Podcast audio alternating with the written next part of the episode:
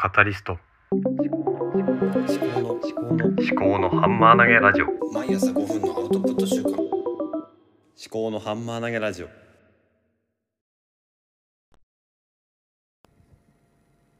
考のハンマー投げラジオカタリストの立見明子です。こちらの番組は物事を自分の頭で噛み砕いて未来の自分に届けることを目的としております。はい、えー今日は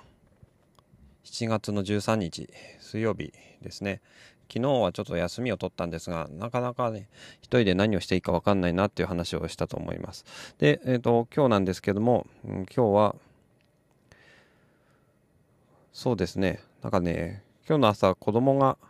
あのー子供、うん、その長女の3歳の長女長女を幼稚園に送ってった後なんかね車に乗るところまでずっとねあのー幼稚園の玄関から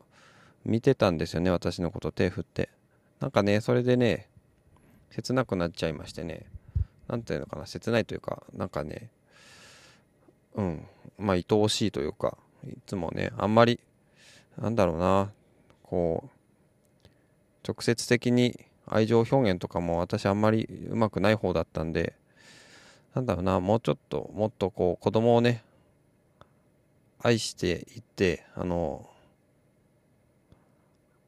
大切にするということを実践して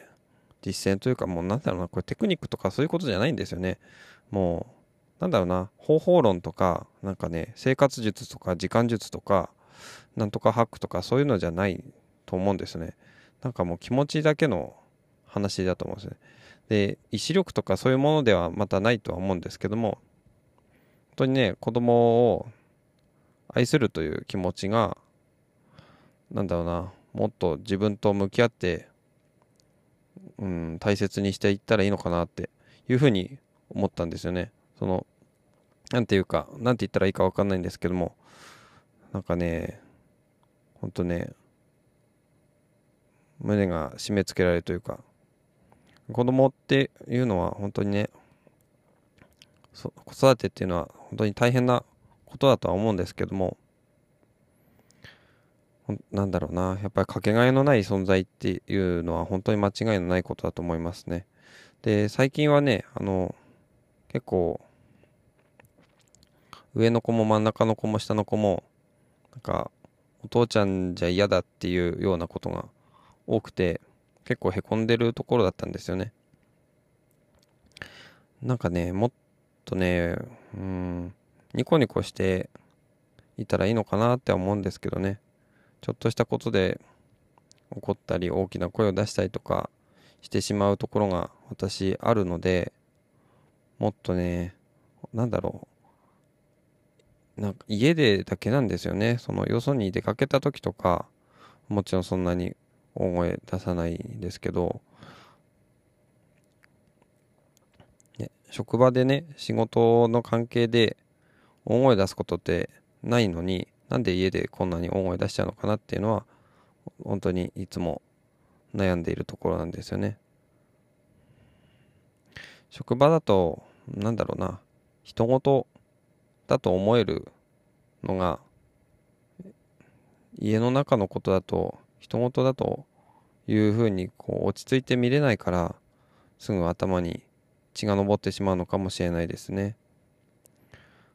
だからなんだろうな。よくまあはあのー、学びの引き出し春ラジオっていう Voicy の春さんが言ってたんですけども子供はこう18歳になるまで預かっているっていう世の中から預かっているっていうそういう感覚だっていう言ってたんですけども、まあ、そういう感覚でなんか大切に子育てをした方がするというかなんていうかな。そういう感じだとなんだろうな。死ぬその子供が死ぬまで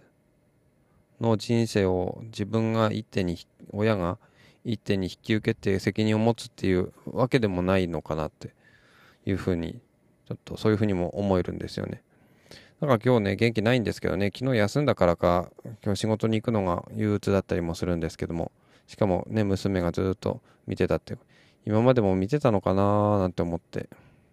でもねまあやっぱり子供は子子供がいるから頑張れるっていう部分もあると思うんですよね。本当に一人暮らしだったらただの一人暮らしでなんだろう子供も奥さんもいないとか